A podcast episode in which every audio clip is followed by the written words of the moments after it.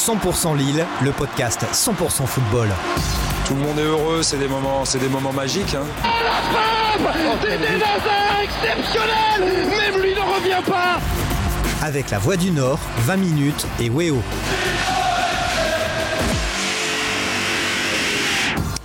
Salut à toutes et à tous et bienvenue dans ce nouveau numéro de la saison de 100% Lille, le podcast entièrement consacré à l'actualité du LOSC. Vous nous écoutez sur la voix du Nord.fr et sur 20minutes.fr et puis vous nous regardez aussi sur Weo car ce podcast est diffusé à la télé. Et pour ce huitième numéro de la saison, on reçoit deux invités de marque, grands fans du LOSC, deux frères, Steven et Christopher, plus connus sous le nom de, des jumeaux, leur nom de scène. Bonjour messieurs. Bonjour. Euh, Yann Duplois est avec nous, chef du service des sports à la, à la voix du Nord. Salut Yann. Salut, salut. Et puis bien sûr Christophe Kuchli, spécialiste du tableau noir à la Voix du Nord. Salut Christophe. Salut et à l'animation François Lenné, journaliste à 20 minutes. Et merci à tous d'être là pour parler des trois thèmes qui nous intéressent cette semaine. On parlera évidemment euh, avec les jumeaux qui nous raconteront leur passion pour euh, le LOSC. Ils reviendront avec nous sur leurs meilleurs souvenirs euh, eh bien, avec le club nordiste. Dans la deuxième partie, on reviendra aussi sur le non-match du LOSC samedi à Clermont et les déclarations un peu fracassantes d'Olivier Létang, un président lillois qui n'a pas hésité à tenser ses joueurs. Enfin, en cette semaine de Ligue des Champions, on parlera évidemment du match que le LOSC dispute mercredi à domicile face à Séville. Une rencontre aux airs de dernière chance, mais aussi une question d'honneur. Vous êtes bien installé chez vous, en voiture ou au bureau. Alors c'est parti pour 100% Lille. 100% Lille, 100% football.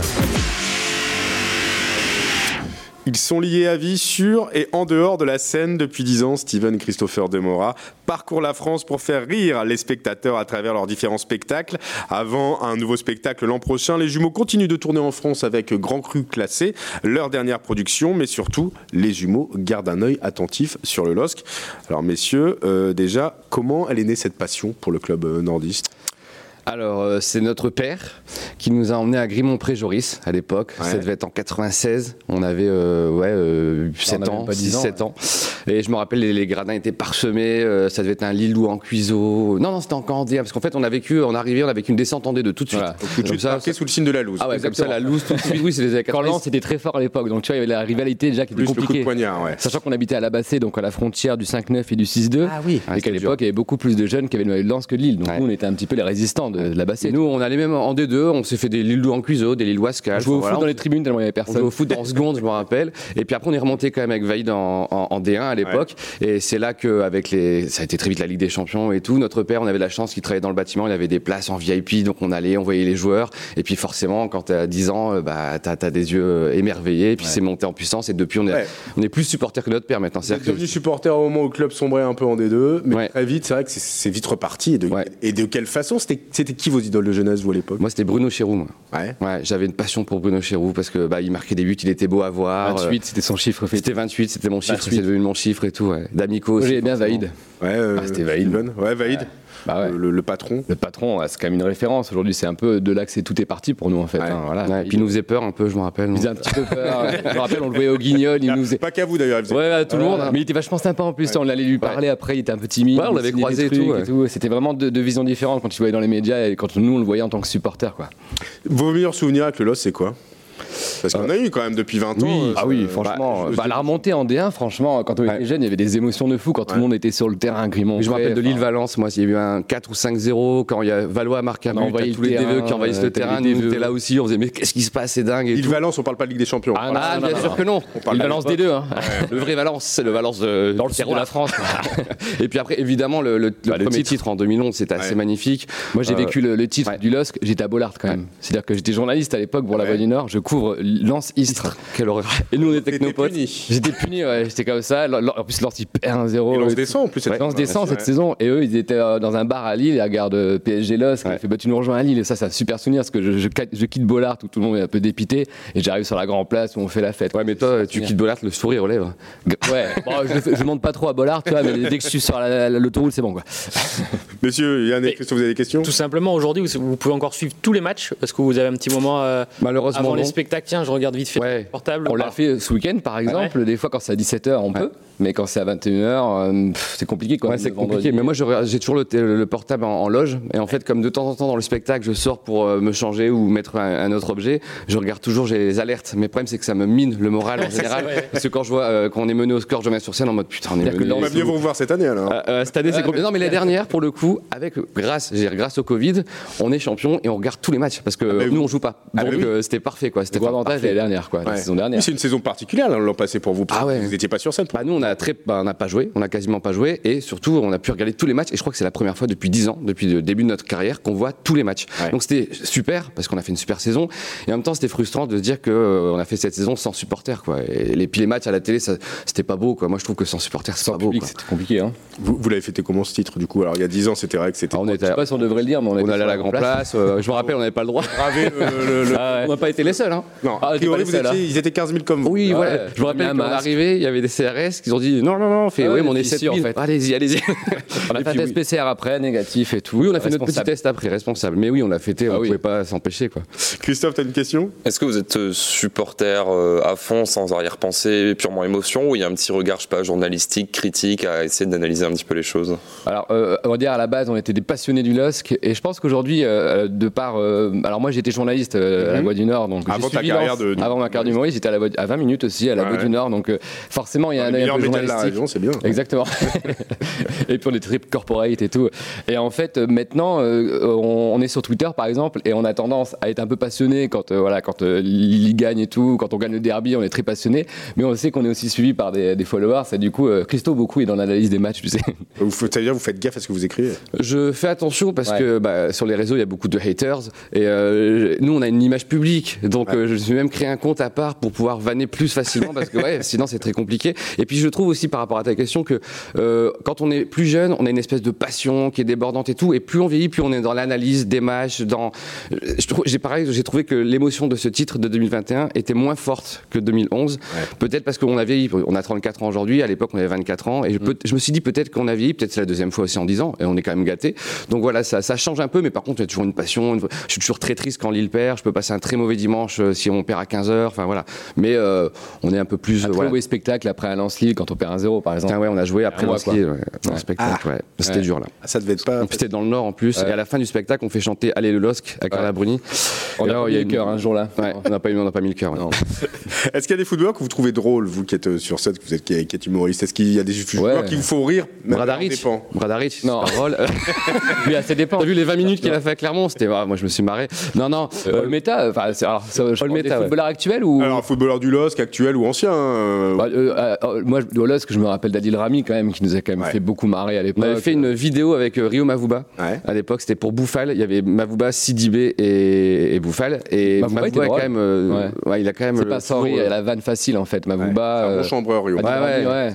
Très très drôle. Et puis ouais, dans l'effectif actuel, il paraît qu'il y en a qui sont. Connaît, il paraît que c'est un mec qui déconne tout le temps, tu le vois sur les réseaux.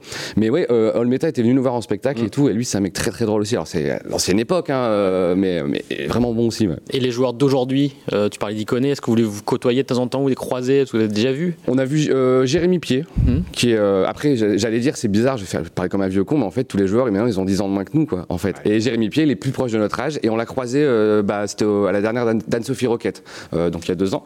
Euh, et en fait, on était avec Anso, on était à table et tout, il est venu, et c'est un mec super sympa aussi, vraiment, bah, malheureusement, qui a pas trop sa chance et tout aujourd'hui, mais euh, avec qui c'est le courant est très bien passé, mais non, sinon beaucoup moins qu'avant. C'est vrai qu'il y a 5-6 ans, on en côtoyait quelques-uns et tout, aujourd'hui beaucoup moins, mais je pense que l'effectif est beaucoup plus, ouais. Ouais, puis assez international, donc euh, C'est ça, ouais. Puis, les euh, murs de Luchin sont. Ouais, la direction Ouais, est c'est beaucoup compliqué, hein. Exactement. Même Ouais, pour les journalistes, j'imagine, c'est beaucoup plus compliqué aujourd'hui d'aller vers les joueurs, non? Euh, Oui. Ouais.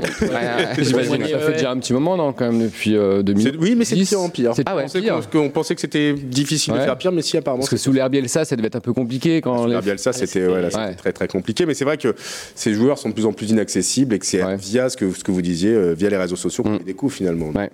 Ouais. Donc voilà. Et vous, supporters affichés du LOSC, parce qu'on tout le monde c'est de notoriété publique, vous êtes supporter du LOSC, est-ce que vous faites accoster parfois dans la rue euh, juste pour ça, dire euh, Par des Lensois alors t'as vu le match du LOSC ou alors Ouais. par des Lensois qui vous disaient Ah, ça va, franchement, on est assez tranquille avec les Lensois. Après, on, nous, on se balade beaucoup à Lille, on Ouais. est vraiment du, du département. Même si j'ai travaillé à Lens, hein, j'ai Ouais. travaillé pendant trois ans. Euh, ça va, on est assez tranquille à côté de ça. On en a quand on est à la Fnac ou Fioré euh, qui viennent nous voir et des fois stade, forcément. LOSC. Là, on y va. euh, en plus, on y va Mercredi. on y va en DVE en plus. Ouais, on va aller en DVE, DVE, donc on croise toujours des gens qu'on. Là, on risque de voir beaucoup de gens. Ils nous reconnaissent un peu, mais non, mais c'est toujours, évidemment, c'est cool. Si on n'a pas la même analyse, on en discute. euh, enfin, puis le est plutôt sympa, quoi. Tu vois, il y a toujours des débats qui sont enflammés sur Twitter, mais ça nous fait toujours rire. Mais Il y a toujours un, un- un minimum de pourcentage qui sont un peu cons euh, de, de spectateurs, Ouais. mais en fait on les voit jamais. En fait, la- vraiment la, la grande majorité sont super. Même les supporters de Lens, en fait, quand Les tu les croises, tu te taquines et tout, mais t'es ja- c'est Ouais. jamais méchant vraiment. Enfin, Question, messieurs, c'est que vous continuez de suivre les matchs. Ouais. Euh, vous avez malheureusement suivi euh, la dernière prestation ouais. Samedi après-midi à Clermont. Et ça tombe bien parce qu'on en parle tout de suite dans le deuxième thème de 100% Lille. 100% Lille, 100% football. Ils auraient pu se rapprocher du podium, mais au lieu de ça, euh, les Lillois sont retombés dans leur travers et donc dans le ventre mou du championnat. 11e au classement euh, à l'issue de cette dixième journée, battu samedi 1-0 à Clermont. Le LOSC a mis un terme à une série de trois victoires d'affilée en Ligue 1. Et surtout, les nordistes ont inquiété dans le jeu au point de provoquer la première grosse colère de la saison du président Olivier Létang. Alors, je m'adresse à vous tout de suite, les jumeaux. Qu'est-ce que vous avez pensé euh, du match de, de samedi après-midi? Bah, C'est bah, fade, je hein. pense que comme tout le monde, hein, c'était c'était assez horrible. Moi, j'ai dit à Steven, en le regardant à la fin, j'avais l'impression de voir un match de Coupe de France de- d'une équipe euh, CFA2 contre les pros, les CFA2 qui avaient envie, les pros qui n'avaient pas envie, l'ambiance au stade. Enfin, c'était enfin, c'était bien pour Clermont, c'est une super ambiance. Mais tu avais des poètes poètes, tu avais à la fin des, des olés alors qu'ils menaient que 1-0. Enfin, il y avait un côté vraiment très. Puis c'était fade, c'était sans consistance, sans envie. Non, c'était c'était très triste, quoi. Très triste. Est-ce qu'on a assisté au pire match depuis le, le- le début de saison, messieurs? En tout cas, on s'était habitué à retrouver le LOSC un peu plus solide et plus cohérent. Là, Ouais. on est retombé clairement dans les travers début de saison. Et je pense, en effet, en tout cas, la première mi-temps, pour moi, c'était la pire depuis le début de début de saison et même la pire depuis Depuis très longtemps. remontée avec Un an et demi, en arrière. ouais. Ce qui est paradoxal, c'est qu'on sortait d'une dernière prestation en championnat hyper enthousiasmante contre Marseille avant la trêve inter- internationale. Et le match d'après, euh, bah, c'est euh, vraiment euh, à l'envers de la part des, des, des joueurs lillois. Christophe, comment t'expliques cette telle, une telle différence? Bah, J'avoue que c'est assez difficile parce que, ok, il y a le retour de trêve international, mais déjà certains joueurs type Benjamin André voilà, n'étaient pas concernés, donc du coup ils ont pu s'entraîner. Au contraire, tu peux même avoir un surplus d'envie, genre bah, ça fait deux semaines que je trépigne, on est 10 à s'entraîner à Luchin, on peut avoir plus envie, t'as pas forcément vu ça, sachant qu'à Clermont il y a aussi des internationaux, hein, faut pas non plus imaginer Ouais, qu'en ouais. face ils étaient pas du tout concernés euh, par ça. J'avoue que, alors, enfin l'explication, mais c'est un peu de la psychologie de comptoir, hein, mais se dire, bon, les mecs se croient un petit peu trop arrivés, ils sont sur une bonne série, ça coupe, du coup ils sont un petit peu relâchés. Là, Je crois que c'est ça, enfin, même, à leur niveau. Euh, bah, en fait, c'est soit tu pars là-dessus, soit tu parles sur euh, l'aspect technico-tactique, machin. Et là, il y a des choses qui, moi, m'ont étonné. euh, comme quoi bah, le fait de laisser Johan Gastien hyper libre, etc.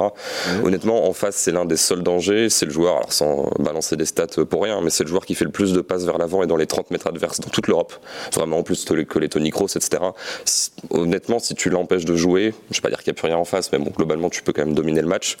J'ai l'impression que ça n'a pas été bossé. J'imagine que ça l'a été, mais c'est étonnant, quoi, de Bah, C'est voir. inquiétant euh, ce que tu racontes, parce que si le seul danger de Clermontois euh, Bah, pour construire les attaques, oui. n'a pas été maîtrisé, euh, Bah, j'avoue que j'avoue que je comprends pas. Moi, c'était le seul truc que, que j'avais ciblé en tant que voilà observateur neutre. Mais je me dis tiens, comment est-ce qu'ils vont le prendre? Parce que c'est le truc à cibler. Et je me dis bah mince, ils le prennent pas. Donc pourquoi? Et ça, j'avoue que je me l'explique encore moins que le côté bah on a on n'a pas trop envie, on n'est pas trop motivé quoi. Après, dans la zone de Gastien, on a. Alors, je vais tomber sur un joueur que, que j'apprécie par ailleurs, parce que c'est quelqu'un qui a fait un gros, gros boulot la saison dernière et qui est souvent très régulier. C'est Benjamin André cette Ouais. saison. L'an dernier, l'an dernier, il était capable de rester, même quand il était plutôt moyen, à un niveau, il descendait jamais en dessous d'un certain niveau. Là, cette saison, il est quand même sur les montagnes russes. exactement, ouais. Clermont, il n'a pas été bon du tout et il est capable de faire des bons matchs et derrière d'être moyen, voire moyen moins. C'est un peu inquiétant, c'est que lui, c'était un peu le régulateur du jeu la saison dernière et cette saison, il est un petit peu dans le dur, je trouve. Et souvent, quand André va, le LOSC va bien. Quand André est moins bon, le LOSC va moins bien. Donc, je pense qu'en effet, c'est un peu le régulateur de, cet effectif. Alors, il y a eu des absences. hein. Il y avait pas mal d'absences et aussi des internationaux qui rentraient tout juste. Euh, bah, on, pense à Wea et, David, hein, l'un du Canada, l'autre des États-Unis. Les absences étaient Renildo et Yilmaz qui, sont, euh, qui étaient suspendus. Botman blessé, ça, c'est un vrai coup dur euh, pendant, pendant au moins un mois. Est-ce que tout ça, c'est une bonne excuse? On peut se cacher derrière tout ça pour expliquer ce, ce- ce non-match Ça aurait été une bonne excuse si euh, on avait eu un gros adversaire devant et on se dit qu'on était un peu émoussé. Mais là, ça c'était Clermont. Je veux dire, euh, si on ne gagne pas contre Clermont en tant que champion en titre, enfin, à un moment donné. euh, Ouais, puis je- comme il l'a dit, il y, a- y y des joueurs qui étaient quand même à Luchin pendant la semaine. Euh, on peut pas se cacher. Bourac depuis le début de saison, on adore Bourac tous, mais c'est pas non plus. Il faut donner sa chance à Wea. Wea, on l'a trouvé. Il, il connaît, il est hyper intermittent. Euh, les joueurs qui étaient là sur la pousse, Bamba, ils sont pas des internationaux. Il connaît Bamba, euh, voilà, André, euh, Sheka, ils sont. Peut-être dans leur tête, ils se pensent internationaux, mais. Ouais, peut-être. Ou est-ce que c'est inconscient? Moi, manque je pense que d'humilité c'est un- peut-être aussi. Franchement, c'est possible que ce soit ça, un manque Je m'en d'humilité. foutise, manque d'humilité, vous pensez que ça peut. Il y a peut-être un peu ça, il y a peut-être aussi le, le, le titre qui n'est pas encore digéré. Enfin, ça, ça, ça, ça fait longtemps, on dirait, mais on dirait qu'ils sont encore en mode bon, on est champion de France, on va rouler sur eux, ils sont promus. Quoi, donc, En fait, on euh, avait le sentiment que tout ça était derrière le LOSC depuis cette bonne série de trois matchs. Mm. Et hop, premier accro, et, tout, et le le château de cartes s'effondre. C'est très fragile en fait. Ouais, c'est très fragile et José Fonte lui-même dit on va se reparler. Enfin, ça aussi, c'est une phrase qui. 15 fois qu'ils se sont- C'est ça en fait. À la rigueur, tu parles une fois, voire deux en début de saison parce qu'on n'est pas dans le bon sens, etc. Ok, mais là, on est à la 12e journée, je crois. Euh, Euh, un peu moins, je crois. que 11e c'est- journée, ouais. 11e On journée. arrive à la 11e journée. Et ils doivent encore se reparler. Mais qu'est-ce qu'ils vont se dire maintenant Ouais, ouais, ouais. Enfin, franchement, à un moment, on, peut, on tourne en rond. on, euh, ou- alors à se dire, à, se dire bah voilà, on est à notre niveau, on est 11e, puis ben, on va faire ce qu'on peut, ce qu'on peut, mais. bah, c'est le même effectif quand même, c'est le même effectif Ouais, c'est que champion, ouais. donc on n'est pas à notre niveau 11e, donc c'est plus mental ou. Bah, D'ailleurs, ça a fait réagir. hein. On, en, on en a parlé en introduction. Olivier Létang, le président du LOSC, assez discret, euh, en tout cas publiquement, euh, depuis le début de saison. Là, il est sorti de sa réserve en se, venant, se- en se pointant devant les micros et en disant euh, que Lille avait touché le fond euh, aujourd'hui, c'est-à-dire samedi. On a de la qualité, on le sait, mais il faut vite redresser la barre. Il faudra en discuter avec les joueurs. On avait une, une opportunité de confirmer notre redressement et on l'a raté. Euh, ce genre de sortie, c'est jamais anodin. Euh, qu'est-ce qu'il faut en, en- qu'est-ce qu'il faut en dire? Ouais, euh, pour le coup, je trouve qu'elle est plutôt, elle tombe au bon moment. Après un match comme ça, effectivement, le président prend la parole. Après, le faire devant les caméras, ça met aussi un peu Gourvenec en porte-à-faux parce que. Gourvenec est le choix d'Olivier Létang. hein. Ouais, mais clairement, le- enfin, c'est plutôt au coach de dire ça, de dire Ouais. euh, on n'a pas été bon, on a touché le fond. Là, c'est le président qui prend la parole. Je, trouve qu'il passe un peu de- devant Gourvenec. Et est-ce que c'est pas une façon de mettre aussi la pression à Jocelyn Gourvenec Je sais pas. Après, euh, pour le coup, je pense que c'était le bon moment quand même. Christophe Bah, c'est vrai que ça m'interroge sur finalement l'échelle de responsabilité. J'ai l'impression que la semaine dernière, c'est Galtier qui parlait aux joueurs. Il y avait un problème. Galtier disait bon, je vais parler aux joueurs. Là, on nous dit ah, bon, on va parler ensemble entre joueurs, on a des choses à se dire. Là, le président a des choses à dire. Maman, tout le monde parle sauf l'entraîneur qui parle aux joueurs, qui regarde les joueurs. Donc on a l'impression que finalement, il y a une chaîne de responsabilité qui est que tout le monde va un peu outrepasser les potentielles fonctions de Gourvenec, qui est je gère mon groupe. J'avoue que ça, je. J'ai un petit peu de mal à savoir est-ce que c'est parce qu'ils estiment que Gourvenec euh, n'est pas n'a pas suffisamment de poigne pour euh, pour gérer tout ça? Est-ce que c'est parce qu'ils estiment que ok il le fait mais ça suffit pas donc on a besoin d'aide? Mais c'est vrai que c'est euh, enfin on n'a pas entendu les présidents la saison dernière même alors il y avait moins de mauvaises passes hein, mais même après des mauvais matchs parce que là on a touché le fond. Oui, mais enfin tu peux le toucher encore plus quoi. Si tu perds les deux prochains matchs, qu'est-ce que tu dis du coup? Parce que là, t'es- Brest samedi à domicile. ouais. si- Enfin, là, tu étais quand même sur une série plutôt positive. Il y a encore des moments, je pense, où tu peux être potentiellement pire. Donc, à un moment, il y a aussi la gradation du discours. Quoi. Quel mot tu vas utiliser dans des moments où ça n'ira pas du tout? Je trouve que c'est un peu précipité cette sortie? J'aurais bah, j'aurais pas dit on a touché le fond. J'aurais dit on a fait. euh, c'est indigne du LOSC, qu'on a fait un très mauvais match toucher le fond. C'est le bon vraiment. moment, c'est les mots qui sont un peu durs. Les mots qui sont un peu. Ouais, le moment est bon, tu ça peut heurter les joueurs et énerver l'entraîneur? Bah, ça, peut, ça peut braquer tout le monde en fait. Steven, Christophe Ça fait, moi je trouve que ça fait surtout euh, les temps, on le sait, c'est une autorité publique que les joueurs euh, l'apprécient moyennement, qui, Ouais. qui est quelqu'un de froid, de très autoritaire. Et là, ça fait directeur d'école qui recadre un peu les élèves dans la cour d'école. Je suis pas sûr que c'est ça qui va les motiver les joueurs. Si déjà les relations sont un peu tendues, Euh, et puis ça fait bizarre parce que ça fait une, une- une espèce de situation de crise. On, on dirait qu'il crée une mini crise alors que c'est qu'une une défaite. Je veux dire, on était sur trois victoires d'affilée en Ligue 1. Faut pas l'oublier, c'est la trêve entre Oui, oui, deux. c'est mais c'est une petite rechute. Oui. donc il y a une petite rechute. Après, oui, peut-être que c'est le bon moment, peut-être qu'il le sent, mais en plus, l'étang est intelligent. Il le fait pas à chaud. Je pense qu'il le, s'il le fait, c'est qu'il est conscient de ce qu'il est en train de dire. Donc j'espère que c'est pour mettre la pression au joueur, à l'entraîneur, mais je trouve que c'est un peu étrange de sa part parce que cette image de, de- de- de directeur autoritaire, il- c'est pas comme ça qu'il va la- l'aménager, quoi. Steven? Je, je souscris à tout ce qu'a dit euh, Christopher. Est-ce- Après, est-ce Est-ce qu'on peut commencer à s'inquiéter pour Gourvenec Bah, J'ai l'impression qu'on en parle à chaque Ouais. fois, mais. euh, Bah, depuis qu'il est arrivé, on s'inquiète pour lui, c'est ça le problème. toutes les semaines, dès qu'il y a un mauvais Malheureusement, résultat, je il- pense qu'en Ouais. fait, à chaque match, tu as, une épée de Damoclès au-dessus. Tu as l'impression que s'il perd, on va, on va- ça va être le nouveau euh, fusible qui va sauter. Alors qu'on l'a dit, c'est quand même le show de l'étang. Donc euh, c'est- il assume. Mais après, euh, quand on revient sur la liste de Christophe, si c'est vraiment une histoire de cellule vidéo qui a pas dit qu'il fallait bien euh, bloquer Gastien, c'est Gourvenec. C'est un choix du, du coach, c'est pas les, les joueurs en fait. Bah, ou alors les joueurs n'ont pas écouté quoi. C'est- Ou alors les toujours, joueurs, voilà. ce qui serait encore C'est plus inquiétant grave aussi. du coup. Oui, C'est très inquiétant inquiétant. aussi. En tout cas, c'est ouais. inquiétant. C'est-à-dire que si tout le monde se lâche en fait dans l'équipe, ça va pas aller quoi. Quoi qu'il arrive, c'est inquiétant et ça tombe mal parce qu'il y a une semaine très importante qui attend le LOSC et on en parle tout de suite dans le troisième thème de 100% Lille. 100% Lille, 100% football. Lille va-t-il enfin réussir à ne plus être la risée de la France en Europe Mercredi à domicile face au FC Séville, le LOSC doit s'imposer pour deux choses. Un, ne pas déjà tirer un trait sur sa saison européenne. Et deux, enfin retrouver le chemin de la victoire en Ligue des Champions où Lille n'a plus gagné à domicile depuis 15 ans. Alors on est d'accord euh, pour dire que, évidemment, euh, lors de ce match euh, face aux Espagnols, il n'y a pas d'autre solution que la victoire. Non. C'est une question d'honneur là. Ça commence à devenir Oui. une question d'honneur. Après, euh, je te trouve un peu dur quand même la, avec la risée de la France. Attends, Il la y a- il y, a Marseille, aussi. hein. Marseille, déjà, non, partage. Attends, parce que pour être la risée de la France, ils sont capables de se qualifier à chaque fois et, et d'être en Alors, Coupe d'Europe. Donc, messieurs, il y a les chiffres qui Ouais. parlent pour le LOSC. Aïe. 40 matchs de Ligue des Champions, LOSC. 6 victoires. Dernière victoire à domicile il y a 15 ans Wow. contre l'AEK Athènes et encore à domicile, c'était au Stade Bollard. Ah, Le-. Ah, après, on a- on a- Il ne pouvait pas jouer au stadium. Et la dernière victoire à l'extérieur, alors ça va, c'était il n'y a pas si longtemps que ça, c'était il y a 9 ans. Ah, sur bah la voilà. pelouse du Baté Borisov, qui n'est pas non plus euh, un foudre de guerre. Donc il y a un moment, euh, c'est une question d'honneur. Euh, C'est vrai, il va falloir inverser la tendance quoi. Bah, je sais pas, Euh, vous avez tous des potes qui vous parlent du LOSC et qui se foutent de vous euh, à chaque fois qu'il y a une compétition européenne. bah, Ça Ouais. dépend, s'ils viennent de Lens ou de Marseille, c'est compliqué aussi quoi. Oui, de mais- la ramener, ça c'est vrai. Ouais, mais bon. mais c'est vrai que c'est un peu notre talon d'Achille quand même la Coupe d'Europe. À chaque fois, on se qualifie, on fait des super saisons et tout, et derrière, en fait, euh, je qu'il y a toujours des matchs frustrants, fait, quoi. À Pierre Mauroy, c'était compliqué. hein, Les matchs, c'était la souffrance, quoi.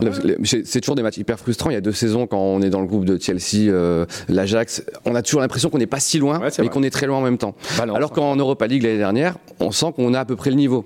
Donc en fait, je pense que Lille, c'est tout simplement un club d'Europa League et pas de Ligue des Champions. En Ligue des Champions, aujourd'hui, c'est- ça- oui, bien sûr, c'est triste de le dire, mais c'est Paris, Monaco, Lyon. Même si Lyon, dans le championnat, est au même niveau que Lille, tu sens qu'ils ont plus d'expérience, qu'ils ont plus les, les fondamentaux de Ligue des Champions qu'on n'a pas encore. Peut-être qu'on les aura un jour, mais j'ai l'impression qu'on les a pas encore. quand même, quand même, dans, dans- dans cet euh, océan de pessimisme, petite euh, note d'optimisme, on a un peu le sentiment qu'il y a peut-être un coup à jouer quand même dans ce groupe cette saison.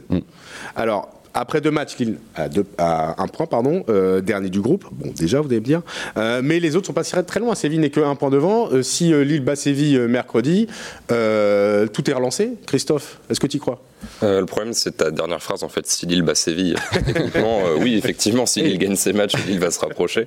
Maintenant, un, comme tu l'as dit, historiquement, c'est pas, voilà, on marche pas sur, sur une dynamique incroyable. Et puis surtout, Séville est sur le papier, le président l'a dit, enfin voilà, c'est pas que mon analyse euh, humblement, c'est-à-dire tout le monde a l'air de penser que Séville est la meilleure équipe du groupe. Alors ils l'ont pas forcément montré sur les deux premiers matchs, donc il y a ça aussi à prendre en compte, mais en Liga ils sont quand même vraiment pas mal. Honnêtement, tu es sur une marche où tu te dis pas, bon, on est 50-50, ça peut basculer du bon côté. Tu es clairement outsider. Euh, je veux dire, Rennes par exemple avait peut-être aussi euh, cru en ses chances l'année dernière, ils n'ont pas existé face à Séville aller-retour. Honnêtement, euh, moi j'y crois pas spécialement. Je pense que tu peux Merci. prendre un point, deux, De remonter le moral. trois peut-être, mais euh, bon. c'est bien. Je, honnêtement, là, cette double confrontation me paraît pas. Alors, pour aller dans ton sens, en effet, si on se penche un peu sur les chiffres, euh, le Séville s'est imposé à Vigo ce week-end. Euh, le club andalou est désormais troisième de Liga après huit journées. Ils n'ont perdu qu'une seule fois en championnat. Ils ont fait deux nuls en Ligue des Champions. Et dans leur effectif, il y a des joueurs quand même pas trop mal, comme euh, Lucas Ocampos, l'ancien Marseillais, Ivan Rakitic, hein, euh, vice-champion du monde avec, l'équipe de la Croatie, Jesus Navas, champion du monde, champion d'Europe, qui a tout gagné avec l'équipe espagnole, ou encore l'international français Jules Koundé, qui lui est incertain puisqu'il n'a pas participé au match à Vigo euh, dimanche, euh, vu qu'il est revenu blessé de sélection. On verra s'il sera sur la pelouse du stade Pierre-Mauroy mercredi. Bref, va falloir être costaud quand même. Ouais, je- ça sent quand même encore le nul frustrant ou la défaite encourageante. Tu vois, c'est ça qui va se passer à mon avis. C'est-à-dire que c'est comme Wolfsburg, parce que Wolfsburg, on est tous d'accord qu'on on a vibré, c'était un C'était super un nul encourageant. C'était un nul, non, c'était un nul très, non, c'était un nul frustrant pour le coup Wolfsburg. Ouais, parce que tu as la VAR Il y a la VAR qui, voilà. Mais, et- et- mais c'est- je sais pas, euh, on, on espère se tromper tous, évidemment. C'est le football, c'est impensif, euh, il peut tout se passer. Mais si, euh, on- déjà, on- si on joue contre, contre Clermont, c'est clair qu'on va perdre. Et si on joue comme les matchs références Marseille ou Wolfsburg, on peut. En plus, il y a les retours quand même de, de Bourak, de Renildo, Ouais. David qui sera peut-être plus frais, qui est quand même dans une bonne forme. On sait jamais, on sait jamais. On est à domicile, mais c'est clair que si on, si on gagne pas, même un nul, je pense pas que ça suffira. Si on gagne pas ce match-là, c'est fini pour le, pour l'espérance de sortir de ce groupe, quoi. Bah, si tu perds, si tu gagnes, si tu, si tu fais nul, tu restes quand même à un point de Séville. Tu vas Oui, mais après euh, tu vas à Séville, à Wolfsburg, quoi. Ouais, après, si vous voulez être pessimiste toute l'émission. Non, non, je, je suis euh, pas vrai pessimiste, on est réaliste. Christophe. Non, mais je pense que. Alors évidemment, ça fait bizarre de dire ça après deux matchs, mais si tu termines troisième, que tu es reversé en Ligue Europa, je pense que tu pourras être quand même relativement satisfait. Ça veut pas dire que maintenant il faut viser ça. C'est-à-dire que maintenant tu es encore en position potentiellement de te qualifier, il faut jouer les matchs, il faut essayer de les gagner, etc. Mais je pense que si déjà tu peux ne pas hypothéquer tes chances de terminer troisième, ça peut, ça peut être intéressant. Mais enfin, pour revenir à ce qui était dit tout à l'heure, c'est assez intéressant. C'est-à-dire qu'effectivement, Lille, on a l'impression qu'il y a une espèce de manque d'expérience, de choses comme ça. Ouais. Il manque toujours un truc. C'est potentiellement vrai, mais chaque année il y a des équipes qui sortent de nulle part, qui font des perfs. Oui. Famagoust qui fait un quart de finale, le club chypriote, on connaissait personne. Là cette année il y a Tiraspol euh, qui bat le Shakhtar, qui bat le Real, qui a 6 points, alors que personne dans l'effectif n'a l'expérience de la Ligue des Champions. Donc c'est à dire qu'il y a peut-être un manque d'expérience côté lillois, mais il y a des équipes sans expérience qui gagnent les matchs aussi. Donc c'est vrai qu'il y a aussi ce côté frustrant du contre-exemple où tu dis mais pourquoi est-ce que eux y arrivent et pas Lille quoi? Yann, va falloir quand même y aller. Enfin, il y a un moment, faut, faut, faut avoir on un match aller, hein, référence. non, mais on va y aller évidemment, mais faut avoir un match référence. Oui, il faut un des match référence. C'est c'est ce qu'on disait en tout début de saison. Je sais pas si tu t'en souviens, mais on se disait ce qui manque au LOSC, c'est quand même Une épopée. une épopée européenne. Ouais. Là, cette saison, ça a l'air mal barré, mais pourquoi pas? Battre Séville à domicile Ça peut être un petit début de quelque chose. Donc ouais, il y a un vrai truc à faire euh, pour les joueurs, pour les supporters aussi, qui sont en manque de ça depuis longtemps. Bah ouais. Donc il y a quand même des, des arguments qui font qu'ils ont besoin de se motiver, les Lillois, et là, il y, a il y a quand même ce qu'il faut. Le, le cadre est plutôt bien dressé. Quoi. Messieurs, dernière question. Semaine très importante hein, pour le LOSC. euh, J'ai l'impression de dire ça à chaque fois qu'il joue la Ligue des Champions. Mais mercredi, domicile, deux matchs à domicile. hein. Mercredi en Ligue des Champions face à Séville et samedi euh, en championnat face à Brest, qui n'est pas non plus une équipe euh, en grande forme euh, actuellement. C'est quoi le match le plus important? Euh, Allez, Je- on se mouille, évidemment. on se mouille. on se mouille. Je vais mou- moi, je vais dire Brest quand même. Ouais. Parce que si Séville, ce serait pas honteux de faire un mauvais résultat. Mais Brest, si tu les bats pas à domicile, c'est que la saison, elle prend un mauvais tournant. Quoi. Alors que tu bats Brest, on a dit, on n'est pas si loin du, des cinq premières places, qui est un peu l'objectif. Pour moi, c'est Brest. Même si j'ai vraiment envie de. Je vibrerai plus pour le match de Séville, évidemment. Mais pour moi, c'est Brest. ouais. Christophe Je vais faire mon Jocelyn Gourvenec, le match le plus important c'est toujours celui qui arrive. Tous les entraîneurs, en fait. Gourvenec, Rudy Garcia ou tout de n'importe Oui, tous les Oui c'est ça, entraîneurs. mais bon comme là c'est Jocelyn Gourvenec en ce moment. euh. Non, je pense aussi que c'est Brest, oui. Ouais. Euh, pour toutes les raisons qui ont été évoquées, euh, c'est vrai que le- au championnat, ils sont vraiment pas décrochés. Ils ont perdu un match euh, qui les met dans le dur, disons, sur la dynamique. Mais ils sont qu'à deux ou trois points du podium, je Mm. crois. Ça peut aller assez vite. Et puis Brest, comme tu disais aussi, c'est une équipe qui tourne pas bien du tout. Si tu les bats pas à domicile, ça veut dire plein d'autres choses en fait. Là, dans ce cas, dans ce cas-là, si tu les bats pas, ça veut dire plein de choses, dont la menace qui devrait revenir sur euh, Jocelyn Gourvenec. Moi, je vais faire mon Charles de Gaulle. Le match plus important, c'est celui de la Coupe d'Europe pour l'honneur de la, La France. France. Ah. France. Merci beaucoup d'avoir participé à ce huitième numéro de 100% Lille. Merci à vous de nous avoir suivis. On se retrouve la semaine prochaine. D'ici là, excellente semaine à tous et à très bientôt. 100% Lille, le podcast 100% football. Tout le monde est heureux, c'est des moments, c'est des moments magiques. hein. C'est des Nazars exceptionnels Même lui ne revient pas Avec la Voix du Nord, 20 minutes et Weo.